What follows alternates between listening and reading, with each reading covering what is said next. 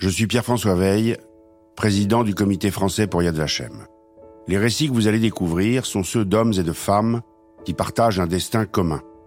Celui d'avoir sauvé, au péril de leur vie, des personnes dont le fait de naître juif a été considéré comme un crime par les nazis. Dans la plupart des cas, les actions de sauvetage n'étaient pas préméditées. Elles ont été accomplies par des héros du quotidien, reconnus comme justes parmi les nations, entrant ainsi dans l'histoire. Alors, quel impact ces sauvetages ont-ils eu sur les générations futures? Quelle a été la vie, après la guerre, de ces juifs, hommes, femmes, enfants qui ont été cachés? Quel héritage les descendants gardent-ils de l'action de leurs aïeux? Pour répondre à ces questions, nous sommes remontés dans le temps pour aller à la rencontre des justes encore en vie. Et nous avons recherché les témoignages de ceux qui nous ont quittés. Nous avons ensuite rencontré leurs descendants, leurs enfants, petits-enfants et arrière-petits-enfants, afin de mieux comprendre comment le souvenir de ces événements continue à imprégner leur vie. Ces podcasts racontent l'histoire de ces destins croisés. Leur restitution pour l'histoire est rendue possible grâce à la voix des justes. Ce programme est réalisé grâce au travail de collecte de témoignages du Comité français pour Yad Vashem, qui poursuit dans toute la France plusieurs missions en soutien aux actions menées par Yad Vashem, Institut international pour la mémoire de la Shoah. Se souvenir du passé en forgeant l'avenir, c'est ce que les justes, leurs descendants et les personnes sauvées vont nous raconter. Quiconque sauve une vie, sauve l'univers tout entier. Je suis Benabar. Je vais vous raconter l'histoire de Marinette Arjak Toujas, dont la vie a basculé un jour de décembre 1943.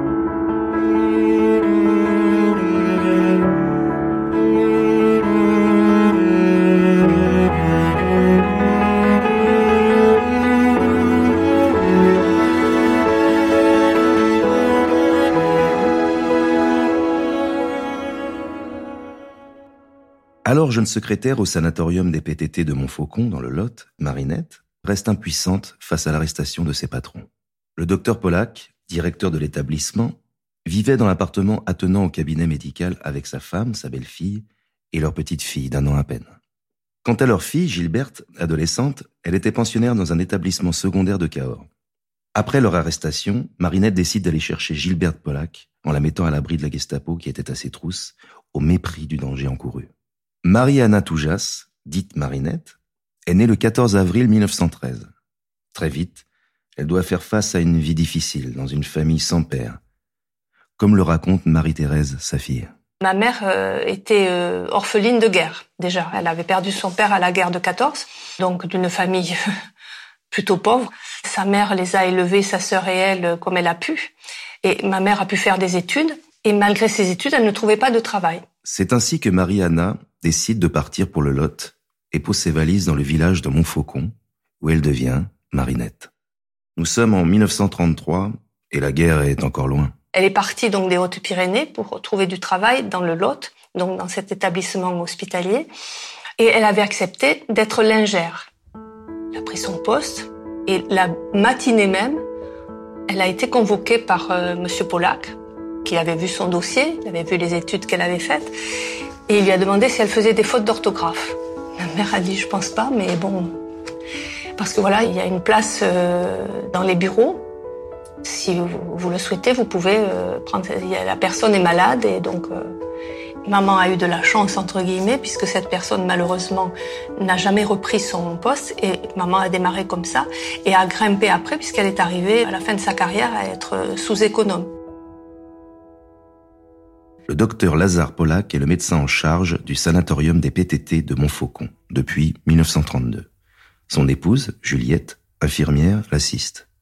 Très vite, le couple Pollack et Marinette nouent des liens d'attachement et de profond respect. Je pense pas qu'on puisse parler de terme ami, parce qu'il y avait quand même le, le statut de directeur, mais je pense qu'il y avait autant d'un côté que de l'autre une grande confiance, un grand respect. Les années passent et la guerre éclate. Le 22 juin 1940, le maréchal Philippe Pétain signe l'armistice avec l'Allemagne.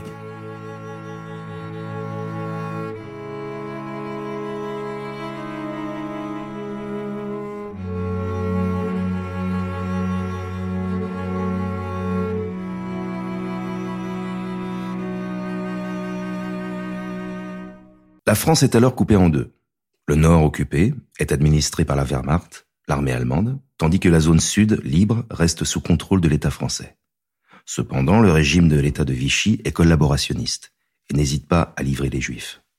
C'est ainsi que le 15 décembre 1943, le docteur Pollack, Juliette, Denise, leur belle-fille, et Martine, leur petite fille de 18 mois, sont arrêtés sous les yeux de Marinette, qui se souvient. Le 15 décembre 43, j'étais 10 heures à peu près. Le concierge vient nous avertir euh, au bureau, l'économe, Monsieur Vatier, que la Gestapo était là. Alors on a regardé, ils ont amené le docteur Pollack, qui n'habitait pas dans l'établissement, mais qui habitait à l'extérieur. Et qu'est-ce que nous avons fait avec M. Vatier Nous allés jusque chez lui. Ils étaient trois. Le docteur Pollack est sorti avec sa femme, sa belle-fille et sa petite-fille. Et naturellement, nous n'avions pas le droit de les approcher.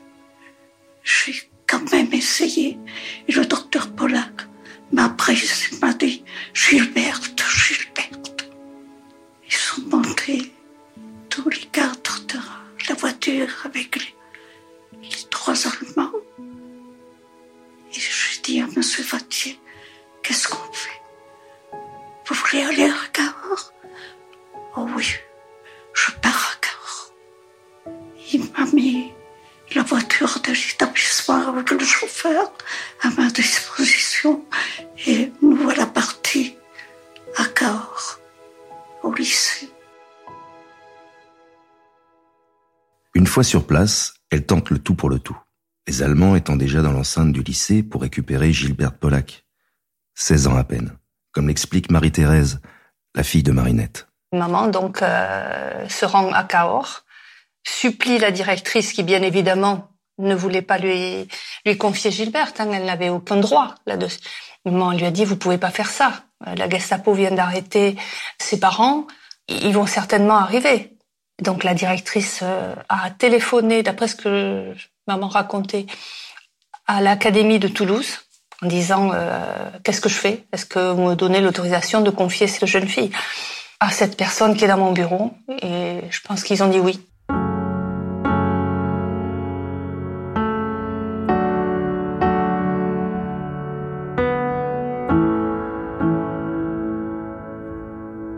Avec un courage sans faille, Marinette sauve Gilberte. J'ai pris Gilberte et les Allemands m'étaient déjà là. Mais je suis partie tout à fait à l'opposé du lycée. J'ai été chez des amis avec Gilberte. Et là, on a téléphoné à des amis qui avaient d'autres amis à la campagne pour voir si vous voulez prendre Gilberte. Et voilà, elle est restée cinq ou six mois dans cette famille. Et puis, ses parents, oncles, l'ont, je crois, dirigé vers Bordeaux. Et je n'ai plus de nouvelles pendant un moment.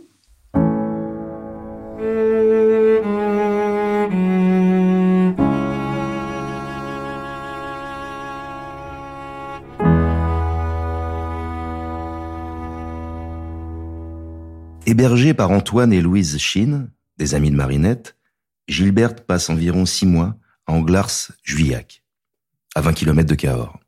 Eux aussi seront nommés juste parmi les nations en 1994.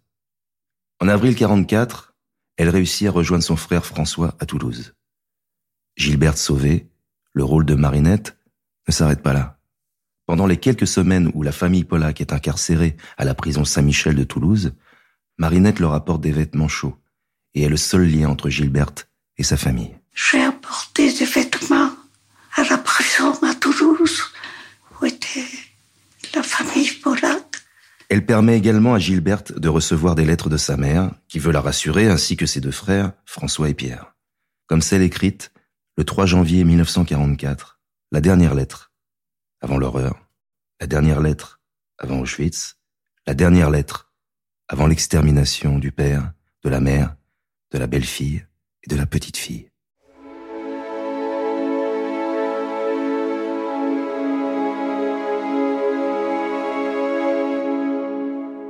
Ma petite Gilberte chérie, je ne t'ai pas encore donné de nouvelles.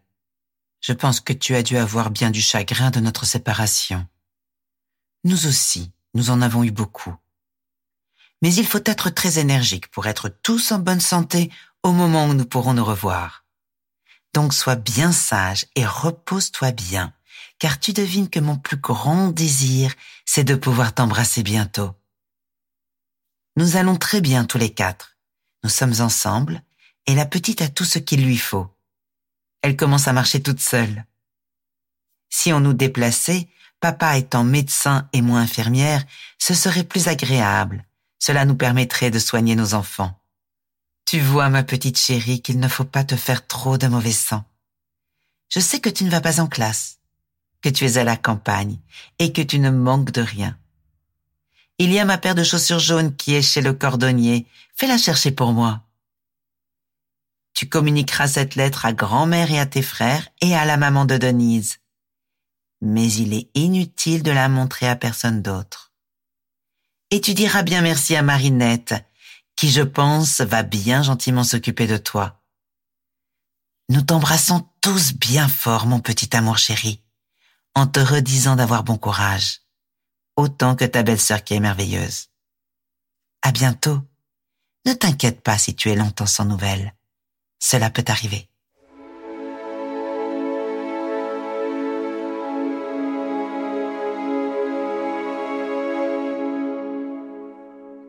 Mais le jour des retrouvailles n'arrive pas.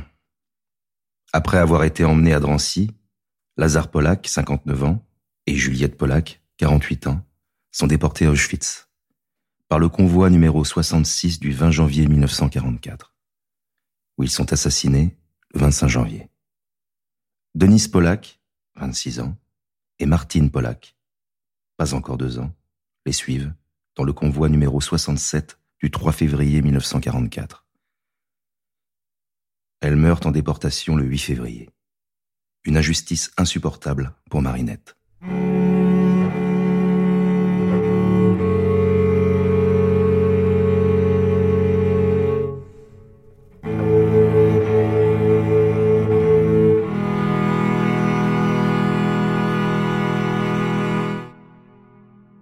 Gilberte, quant à elle, survit à la guerre, tout comme ses deux frères, François et Pierre. Tout cela grâce au courage et à l'humanisme dont a fait preuve Marinette, qui n'a pas hésité une seule seconde à aller la chercher à Cahors et lui trouver une cache à la campagne, comme l'explique Marie-Thérèse, sa fille. À aucun moment elle n'a pensé qu'elle courait un danger, jamais. En tout cas dans, l'action. Après, je pense oui, oui. Ce qu'elle disait, c'est que ce qui était important, c'était euh, il fallait agir et agir vite parce que là, ça, ça l'avait marqué euh, pour toujours euh, parce qu'elle disait qu'elle avait toujours cette sensation de ce visage glacé qu'elle a senti en embrassant le papa de Gilberte.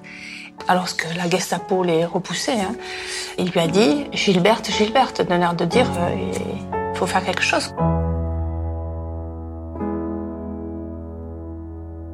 Une fois la guerre terminée, Marinette et Gilberte perdent contact. Mais elles se retrouvent finalement des dizaines d'années plus tard. Sa fille se souvient. Mais je pense que elle, c'était qu'est-ce qu'elle est devenue? D'ailleurs, j'ai plusieurs lettres euh, que Gilberte lui a écrites. Euh, oui, où elle, euh, elle est très très reconnaissante. Et en fait, ce que représentait maman pour Gilberte, c'était que c'était la dernière personne à avoir vu ses parents vivants. Elle était contente sur la fin de sa vie, puisque comme je vous disais, elle a retrouvé maman malheureusement pas beaucoup d'années avant de disparaître. Elle disait, c'est le dernier lien que j'ai avec mes parents. Et vous êtes la dernière personne qui peut me parler d'eux. Elle se retrouve lors de la remise de la médaille des Justes parmi les nations. Marinette est reconnue juste parmi les nations par Yad Vashem le 26 décembre 1994. Lors de cette cérémonie, Gilberte livre un témoignage empli d'émotion face à sa sauveuse âgée de 83 ans. Mais cette dernière n'est pas forcément enthousiaste à l'idée de recevoir les honneurs. La Légion d'honneur, par euh, c'est euh, le président Chirac qui a voulu que tous les justes qui étaient encore en vie euh, reçoivent la Légion d'honneur, pour ceux qui l'acceptaient. Hein. Donc, j'avais demandé à maman, on en avait discuté. Elle voulait pas trop, c'est plutôt nous qui l'avons poussée. Elle, elle était contente d'avoir retrouvé Gilberte, voilà. De, savoir ce qu'elle était devenue dans sa vie et, et d'avoir pu lui dire certaines choses. Je me souviens quand elle s'était eue au téléphone, elle lui avait dit je, je serai habillée de telle et telle façon. C'est moi qui l'avais accompagnée à l'aéroport de Pau pour la récupérer. Mais elles se sont, oui, oui, elles se sont reconnues. Et là, donc, j'avais été la récupérer. C'était un matin. Elles ont passé la journée ensemble. Elles avaient beaucoup de choses à se dire.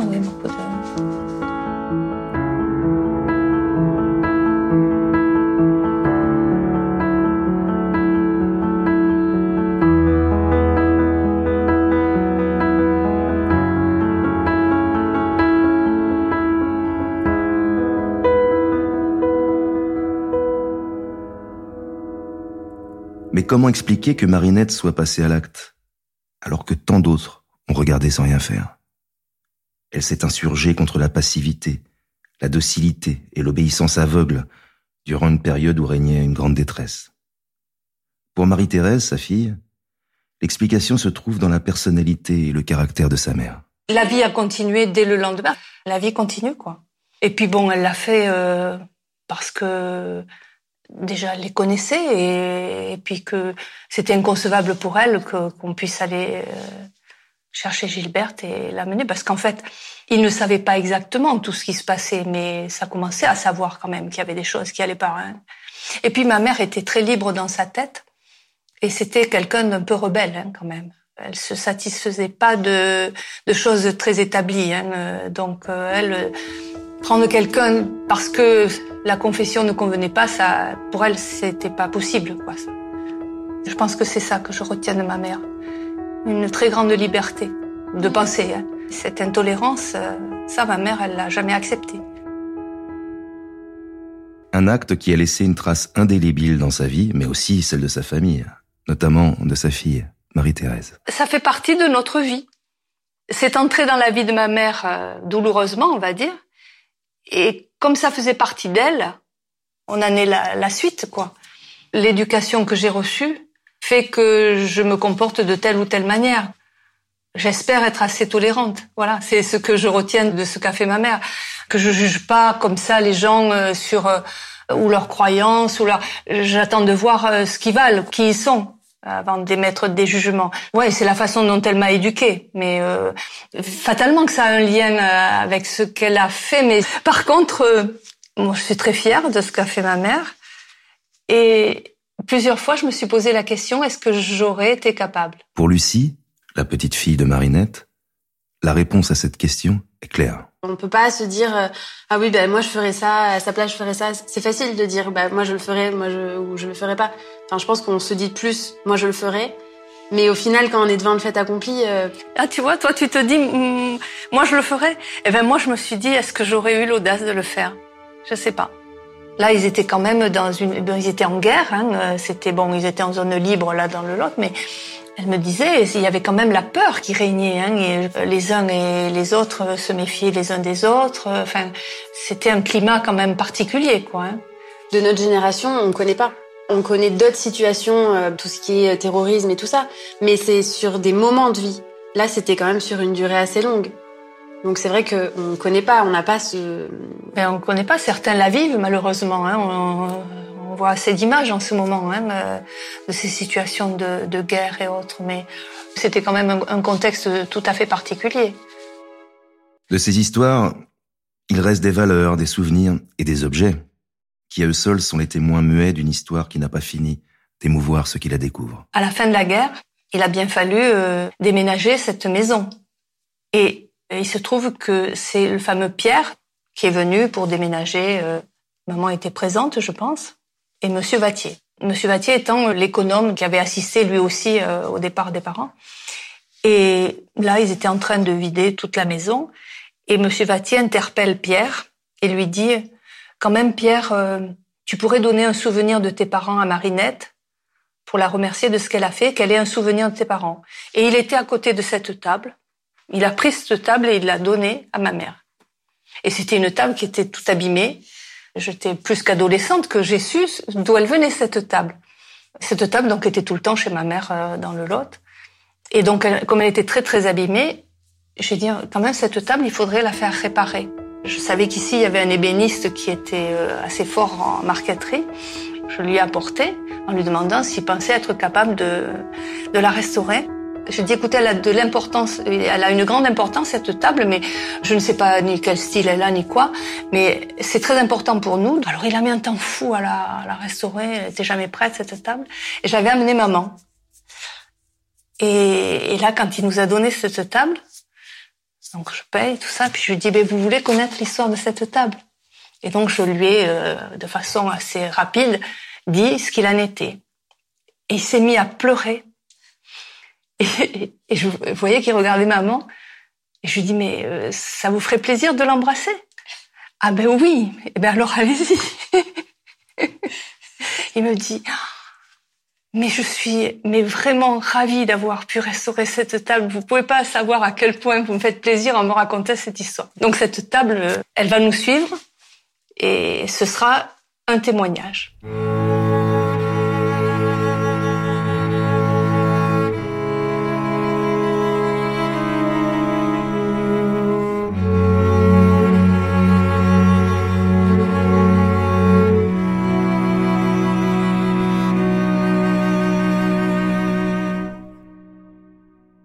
Reste-t-il de cet acte de sauvetage pour la jeune génération?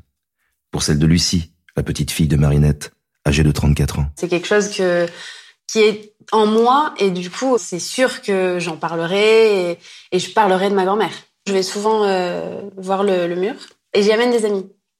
Et euh, je leur explique un peu l'histoire. Euh, et c'est peut-être comme ça que je le transmets moi.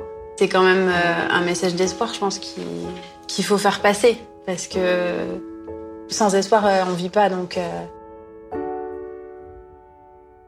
Marinette Arjac Toujas est décédée en 2008, à l'âge de 95 ans. Avec elle, c'est une femme libre et exemplaire qui nous a quittés. Grâce au sauvetage de Gilberte, Marinette a pu transmettre une véritable leçon de courage. Son nom sera pour toujours inscrit sur le mur d'honneur des justes parmi les nations, à Yad Vashem, sur la colline du souvenir ainsi que dans l'allée des justes parmi les nations à Paris, où sa petite fille, Lucie, va souvent lui rendre hommage. Quiconque sauve une vie, sauve l'univers tout entier. Elle t'a dit, mais Lucie, mais en fait, ce que j'aurais souhaité, moi, c'est pas sauver Gilberte uniquement, mais c'est les sauver tous les quatre. C'est beau de pouvoir dire ça. C'était son grand regret, en fait. C'est de, de les avoir vus partir et de n'avoir rien pu faire. Si ce n'est se faire repousser par les crosses des, des fusils, quoi. Ce docteur Pollack ne méritait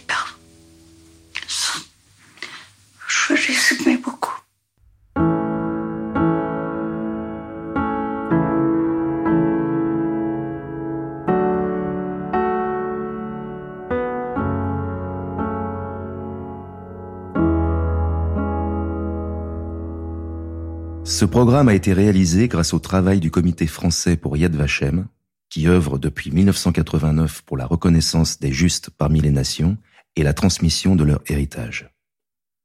Responsable du projet pour le comité Corinne Meloul, à l'écriture et à l'interview Johanna Zilberstein, la voix de Juliette est interprétée par Anne Millet, au montage Fabrice Martin, à la musique Benjamin Grossman, une production Nouvelle Voix.